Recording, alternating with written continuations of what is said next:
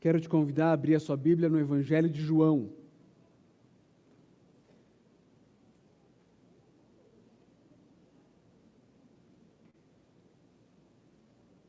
Evangelho de João, capítulo de número 9.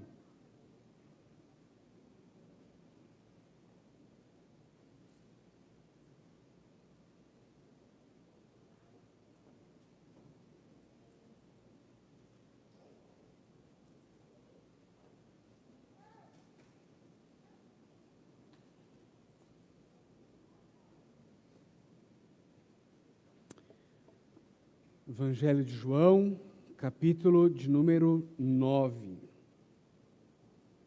Nós vamos ler inicialmente os versos 1 a 12 do Evangelho de João, do capítulo 9 do Evangelho de João.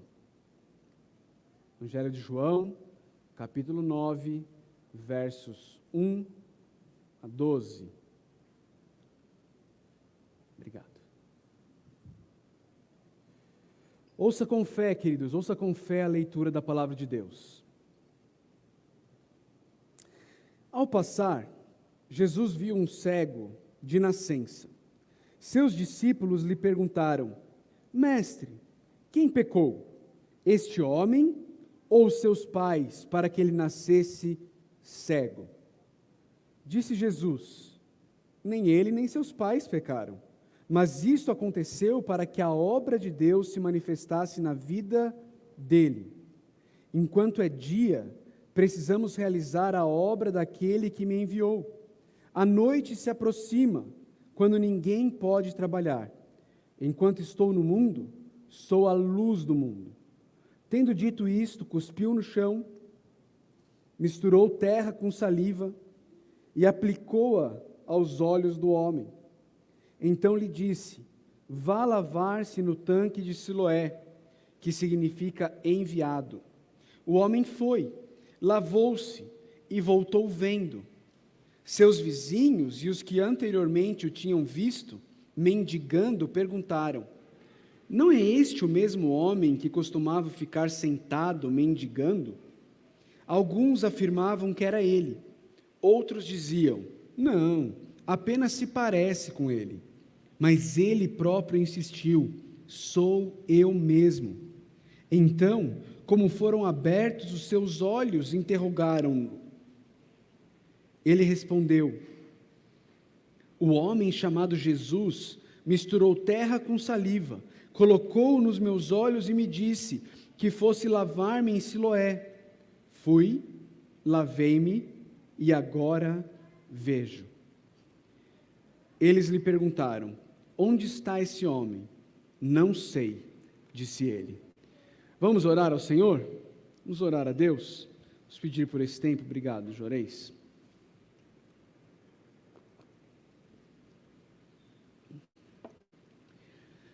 Senhor Deus, nós estamos aqui diante da tua palavra, queremos aprender dela, queremos ser instruídos por ela, queremos ser ensinados por ela reconhecemos a nossa total incapacidade, reconhecemos que nas nossas forças nós nem sequer conseguimos entender a tua palavra, quanto mais sermos transformados por ela. Por isso clamamos que o teu Santo Espírito age em nosso meio nessa noite. Que ele tome a espada do Espírito, a espada dele, e age em nossas vidas, trazendo convicção, abrindo nossos olhos falando para a gente: é com você, é com você, e nos ajudando a entender quem o Senhor é e quem nós somos. Nós precisamos de Ti, Deus. Age em nosso meio nessa noite. É o que nós suplicamos no santo nome do Teu Filho, Senhor e Salvador Jesus Cristo. Amém. Queridos, o capítulo 9 de João, ele vem logo após o capítulo 8. Muito bem, vocês estão bons nisso. Capítulo 8. E o capítulo 8, queridos, é um capítulo extremamente importante na, no Evangelho de João, porque ele relata a festa das cabanas, a festa dos tabernáculos. Ali naquela festa, os judeus, eles pegavam grandes tochas e colocavam uma tocha em cada canto do templo de Israel, de Jerusalém. Tochas enormes, como uma, uma pira olímpica, por exemplo. E aquelas tochas enormes iluminavam todo o templo, e ali eles celebravam, cantando e dançando, a festa das cabanas, ou a festa dos tabernáculos. Do tabernáculo. E ali, queridos, obviamente a gente precisa relembrar, nós não estamos falando de um período em que existia energia elétrica, em que as ruas eram iluminadas. Essas tochas, elas eram a luz que iluminava a festa das cabanas. E ali, queridos, no meio dessa festa, no capítulo 8, no versículo 12, Jesus ele vira para o, o, povo de Israel, para os líderes ah, religiosos, e ele diz para eles: Eu sou a luz do mundo. Quem me segue nunca andará em trevas, mas terá a luz da vida. No meio daquela festa em que aquelas tochas eram a luz que iluminava a festa, no meio daquela festa com aquelas tochas enormes, Jesus diz: Eu sou a luz do mundo. Sou eu que dou direção para a vida de vocês. Quem me segue nunca andará em trevas. E Jesus continua no diálogo lá com o povo e com os líderes de Israel, até o ponto que no último versículo do capítulo 8, não está projetado aí, mas você pode ver na sua Bíblia, tem nela, no versículo 59, 58, desculpa, 58 e 59, disseram-lhe os judeus: Você ainda não tem 50 anos e viu Abraão? Respondeu Jesus: Eu lhes afirmo que antes de Abraão nascer, eu sou. Então eles apanharam pedras para apedrejá-lo, mas Jesus escondeu-se e saiu do templo. O capítulo 8 termina então com Jesus, o Criador dos céus e da terra, o Rei do universo, o único e verdadeiro Deus, sendo expulso do templo que ele mandou construir. E ele é expulso do templo, ele sai do templo, e lá, fora do templo, lá, fora do templo onde estavam os que não podiam entrar no templo, ele encontra um homem. Um homem que o texto nos diz era um cego de nascença. Não sei quantos de vocês já tiveram contato com ah, deficientes visuais. Eu me lembro de uma tia-avó minha, tia Margot, tia Margarida, já falecida. Ela não era, ela não era cega de nascença, mas ela tinha um pastor alemão, o nome dele era muito sugestivo, Killer. E o Killer passou uma doença para ela, porque ele dormia na cama lá com ela e ele passou uma doença para ela que fez com que ela ficasse completamente cega.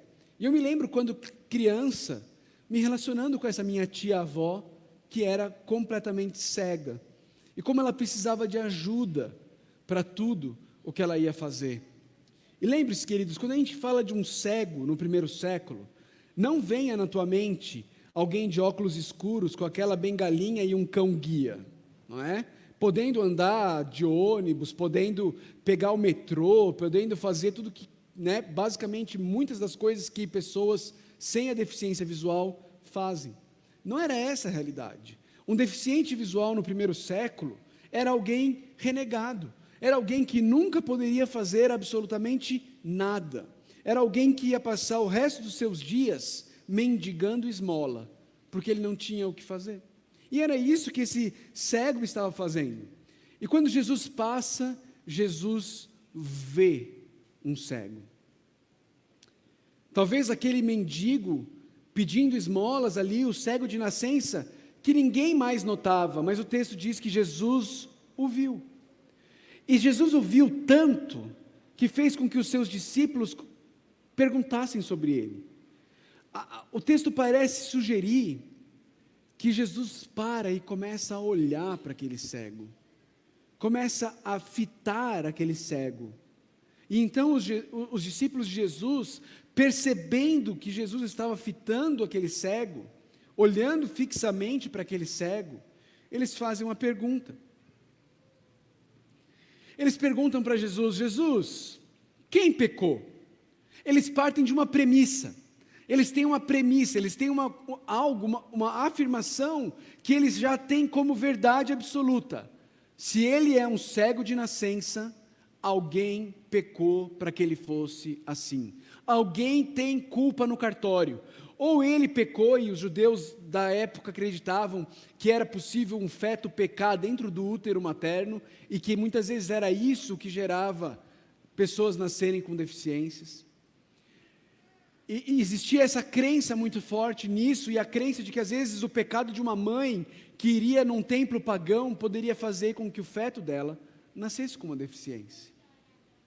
Então, com essa premissa em mente, crendo que é culpa de alguém, os discípulos de Jesus perguntam: quem pecou, os pais ou ele, para que ele nascesse assim? Veja, queridos, a teologia dos discípulos de Jesus sobre o sofrimento é uma teologia muito semelhante, muito parecida à dos amigos de Jó. Lembra dos amigos de Jó? Ah, Jó está sofrendo, passando por dificuldades. Certamente é culpa dele, ele deve ter pecado. Jó, confessa seus pecados, cara. Alguma coisa você fez. Veja, a, a, a teologia dos discípulos, a teologia de sofrimento dos discípulos de Jesus, nesse momento, é muito semelhante à dos amigos de Jó. Jesus vem e ele corrige a ideia. Ele diz: não, ninguém pecou, nem ele, nem os seus pais pecaram. Não é isso, Jesus está dizendo.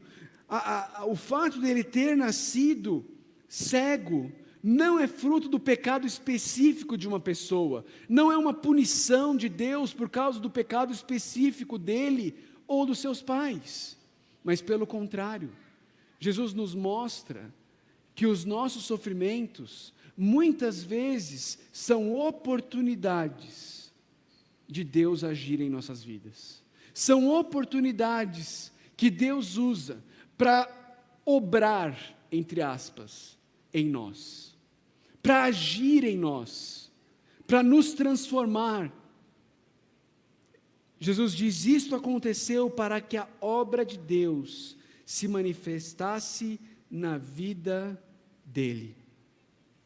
E aí Jesus continua dizendo que é tempo deles, deles servirem, é tempo deles fazerem a obra enquanto Jesus está com ele, porque ele é a luz do mundo. Ah, e enquanto ele estava falando isso, Jesus faz esse milagre que é um milagre extremamente estranho. Não é? Jesus poderia ter simplesmente dito: Veja, Jesus poderia ter simplesmente estralado os dedos, mas Jesus decidiu fazer algo visual. Jesus coloca, pega terra, pega saliva, nos nossos dias isso não seria muito aceitável, não é?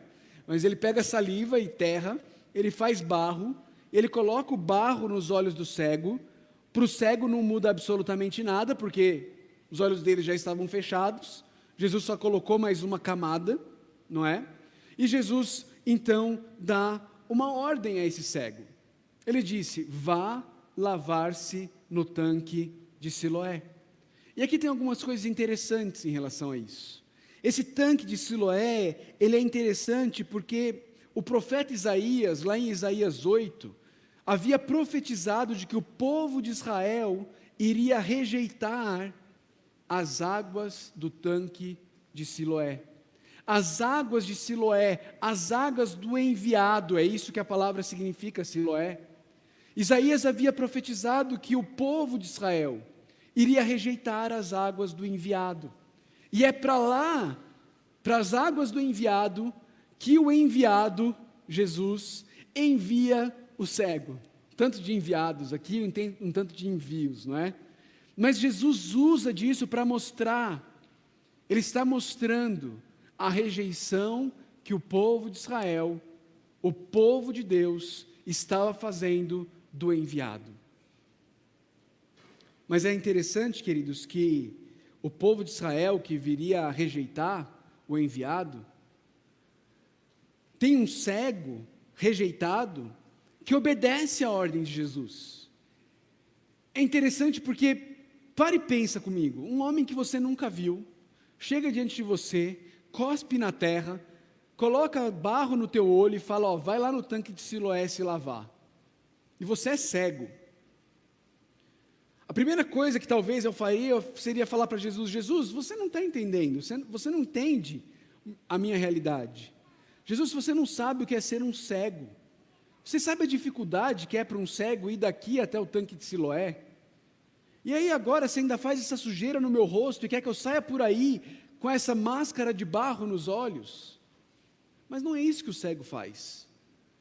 O texto diz simplesmente que o homem foi. O homem simplesmente obedeceu a ordem de Jesus. Ele foi, e o texto diz que ele voltou vendo. Ele voltou vendo. Um homem que nasceu cego agora podia ver. Se você conversar com alguns oftalmologistas, você vai descobrir que não existe cura para quem nasce cego. A menos que a sua cegueira seja por catarata, e isso vai conseguir ser revertido não de forma completa, se você nasceu assim, mas vai poder ser revertido. Nenhuma outra cegueira de nascença pode ser revertida. Não tem o que ser feito. Mas esse homem que nasceu cego, agora ele vê. E porque ele vê, os seus vizinhos começam a se perguntar: esse aí não é aquele que a gente conhece? Aquele que ficava sentado mendigando? Outros diziam: não, parece com ele, mas não é ele, não. Olha, esse aí ele enxerga. Com certeza não é ele. E ele diz: não, sou eu mesmo. E quando ele diz que é ele mesmo, e quando ele diz que os olhos dele agora foram abertos e ele consegue ver, eles começam a perguntar como é que isso aconteceu.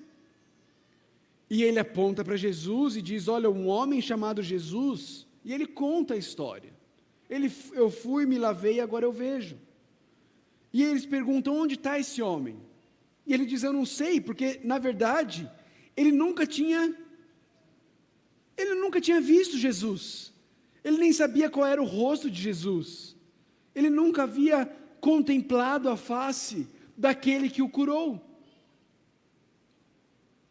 Mas quando esses homens descobrem que esse tal de Jesus o curou, eles levam ele para os fariseus, que é o que acontece a partir do versículo 13.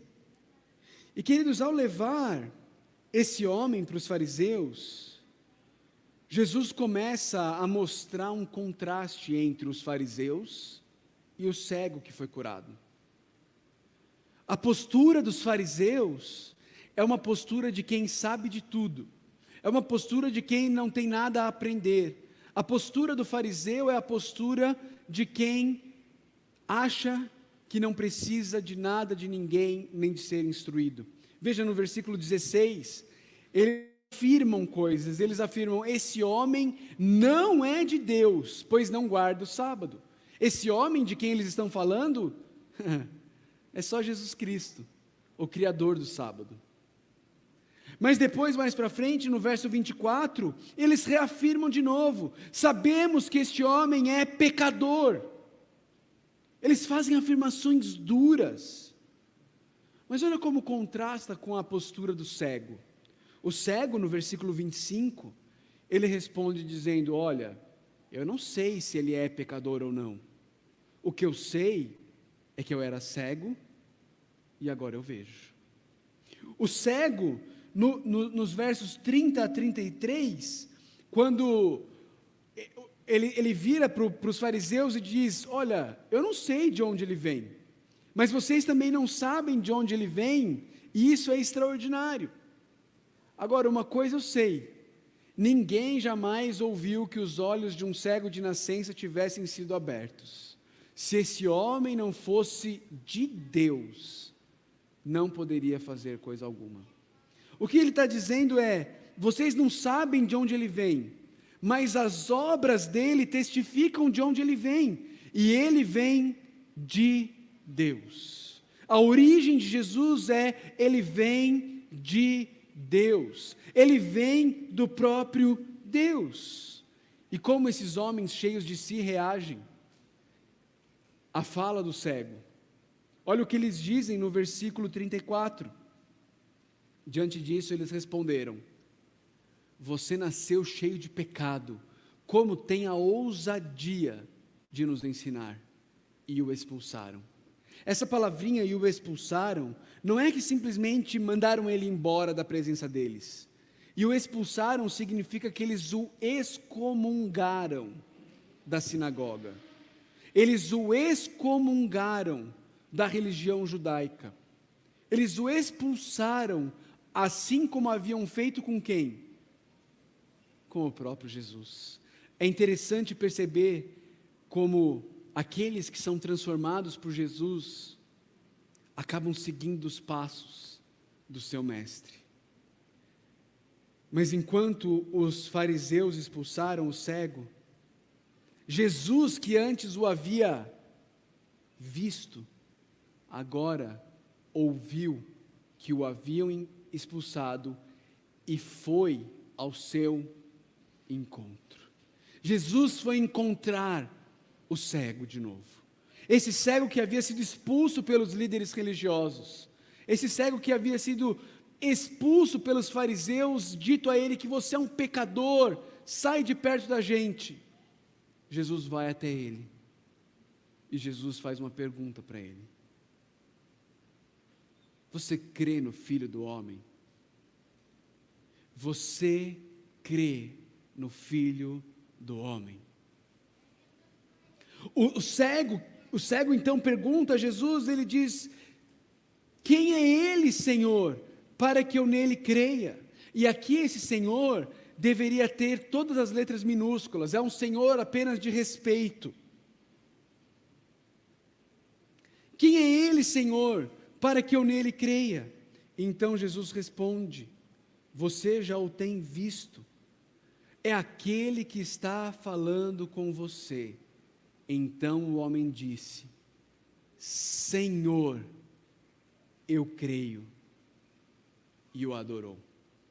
A resposta do homem diante de Jesus é a resposta de se prostrar, é a resposta de se curvar, é a resposta de reconhecer que Ele é Senhor e adorá-lo por quem Ele é. Diante da, da postura desse cego, Jesus então faz uma afirmação onde ele cutuca os fariseus. Ele diz assim: Eu vim a este mundo para julgamento, a fim de que os cegos vejam e os que veem se tornem cegos. O que Jesus está falando aqui, queridos? Jesus está dizendo aqui o mesmo que ele disse quando ele falou que, ele, que, que os médicos eles não vão para os sãos, mas para os doentes. E que, eles não, e que Jesus, então, não veio para os sãos, mas veio para os doentes. Ele está dizendo que algumas pessoas não precisam dele, que algumas pessoas não têm doença, que algumas pessoas já naturalmente conseguem enxergar toda a situação. Não.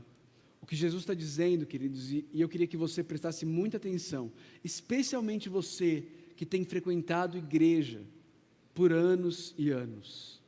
Eu queria te dizer que Jesus está te dizendo que é possível, é possível que você esteja dentro do ambiente religioso, seja um cego, tão cego que não consegue ver que é cego.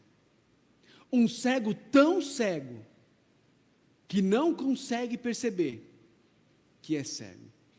E é interessante pensar sobre isso, queridos, porque um cego de nascença não sabe o que é não ser cego. Porque ele nunca não foi cego. Ele não sabe o que são as cores. Ele não sabe o que é o rosto de sua mãe. Ele não sabe o que é ver o mar, o que é o que é ver a árvore balançando. Ele não sabe o que é ver as nuvens se formando para uma tempestade. Ele não sabe. Ele nunca não foi cego. Meu amigo, minha amiga, talvez essa seja a sua situação nessa noite. Talvez você permanece sendo um cego de nascença. E por ser cego desde a sua nascença, você não consegue perceber que você é um cego. Você acha que você consegue perceber e ver com clareza a escuridão na qual você vive, sem perceber que te falta luz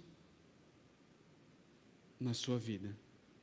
É interessante porque Jesus afirma isso de forma tão categórica, e o que, que os fariseus fazem? Abrem seus olhos e veem. Não. Alguns fariseus que estavam com ele ouviram-no dizer isso e perguntaram: Acaso nós também somos cegos?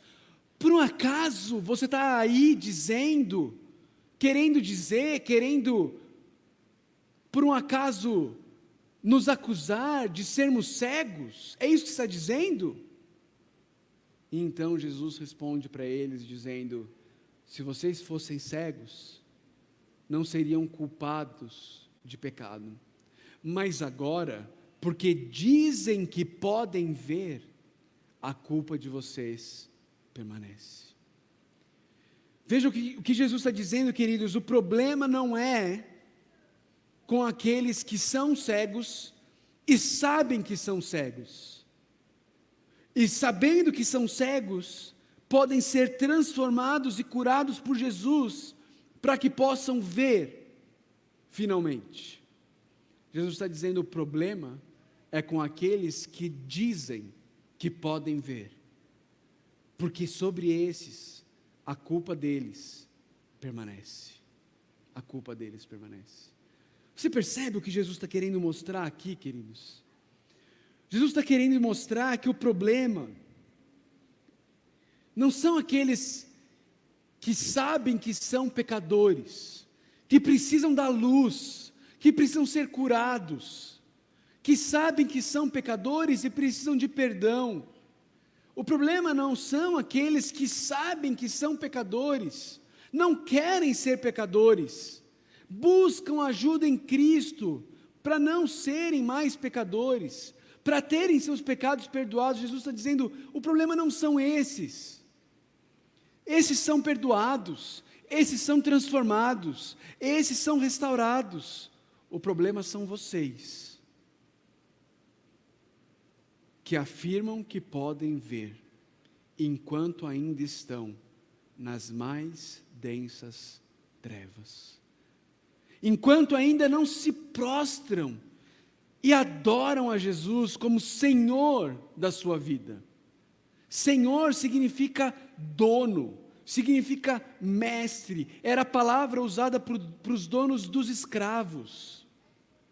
Enquanto você continuar afirmando que você consegue ver, mas Jesus não é o Senhor da sua vida, Ele não tem transformado o seu viver, não existe em você sede por Ele, você está na pior posição que você poderia estar. A posição da religiosidade, vivendo uma vida religiosa, sem perceber o quão cego você é e o quanto você precisa do Rei dos Reis, do Senhor do universo, o único que pode te dar vista, o único que pode te fazer ver de fato quem Deus é e quem você é, para que a sua vida seja transformada. Deixa eu trazer algumas aplicações para você nessa noite, para nós nessa noite. Primeiro, uma pergunta para você. Você possui uma visão legalista do sofrimento e da vida como um todo? Você acha que Deus te trata de acordo com os seus pecados?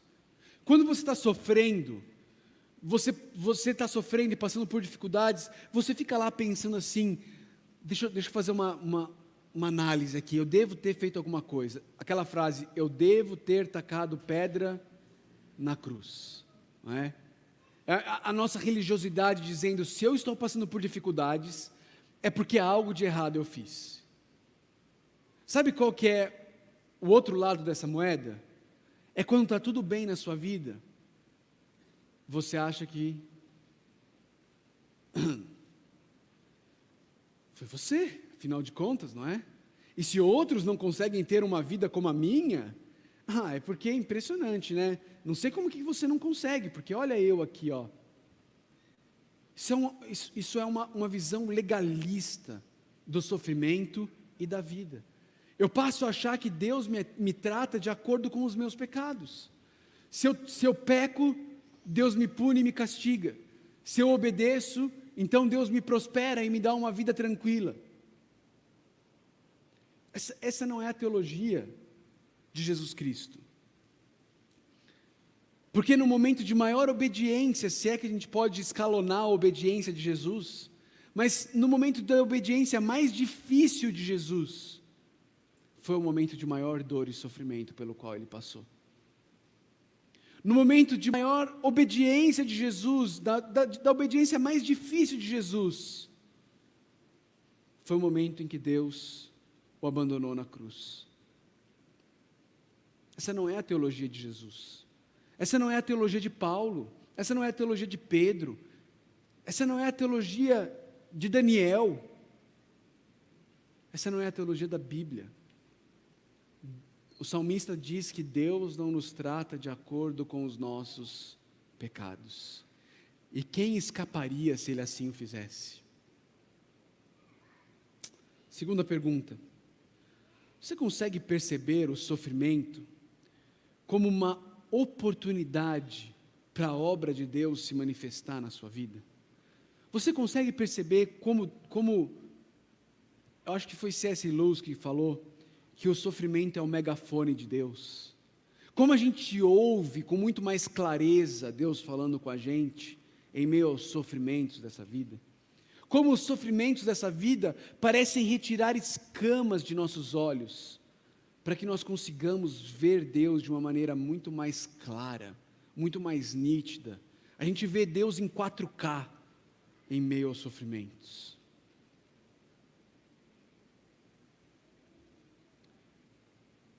Seu afastamento de pessoas e situações que te confrontam não seria evidência da sua cegueira espiritual? Veja como os legalistas agiram. Quando, quando o cego fala para eles assim: Olha, vocês não sabem de onde ele veio, mas o que ele fez, ele só pode vir de Deus. Os legalistas viram para ele e dizem assim: Você nasceu cheio de pecado, quem que é você para ensinar a gente? O fariseu, o legalista, ele não quer ser confrontado, ele não tem um coração ensinável, por isso ele se afasta de pessoas e de situações que o confrontam. Ele não quer ler bons livros, porque bons livros confrontam a gente. Ele não quer ah, participar de cultos onde a palavra é confrontativa, ele gosta daquele evangelho aguinha com açúcar, autoajuda, onde fala como você é o centro de Deus, não é? Mas ele foge de pessoas e situações onde o pecado dele é confrontado. Talvez isso seja uma evidência da sua cegueira espiritual. Meu amigo, minha amiga, eu quero terminar fazendo uma última e a mais importante pergunta para você nessa noite. Você crê no Filho do Homem? Nós vamos celebrar batismos nessa noite. Os batismos, o batismo são pessoas dizendo: Nós cremos no Filho do Homem. E porque nós cremos no Filho do Homem, nós morremos para nós mesmos e agora nós queremos viver uma vida nova para o nosso Senhor, para aquele a quem nós queremos adorar com toda a nossa vida. Você crê no Filho do Homem? Você tem Jesus como não apenas o Salvador da sua vida, mas o Senhor da sua vida. Ele governa o seu viver. É Ele quem determina como você age. É Ele que governa a sua reação quando alguém age de maneira desagradável com você. É Ele quem governa a maneira como você lida com os seus recursos financeiros. É Ele que governa a maneira como você trata sua esposa, como você trata seu marido, como você cria seus filhos. É Ele quem governa o tipo de funcionário que você é, o tipo de patrão que você é, ou essas áreas da sua vida, não, isso aí não, pastor. Jesus não tem nada a ver com isso, Jesus é meu domingo à noite. Você crê no Filho do Homem? Essa é a pergunta para você nessa noite. Essa é a pergunta mais importante da sua vida. Você crê no Filho do homem. Como é que isso vai ficar evidenciado? Isso se evidencia na vida daquelas pessoas que vivem uma vida chamando Jesus de Senhor e adorando a Jesus. E me entenda, quando eu falo adorando a Jesus, eu não estou falando sobre mãos levantadas e olhos fechados. É extremamente fácil viver vidas de mãos levantadas e olhos fechados um domingo à noite e uma semana inteira de coração irado, mesquinho, cobiçoso, cheio de luxúria, sensualidade, sem domínio próprio. Quando eu falo sobre ter Jesus como Senhor e uma vida de adoração, eu estou falando muito mais sobre uma segunda a sábado transformados do que sobre um domingo de olhos fechados e mãos erguidas. Pastor, você está falando que não pode erguer as mãos e fechar os olhos? Não, não é disso que eu estou falando. É lógico que pode. Faça isso. Adore a Deus com suas emoções. Mas se for só isso, queridos, se for só isso, então é vazio. Se for só isso, então você ainda não entendeu. É apenas um ritual para você. Precisa transformar tudo, precisa transformar nosso ser inteiro.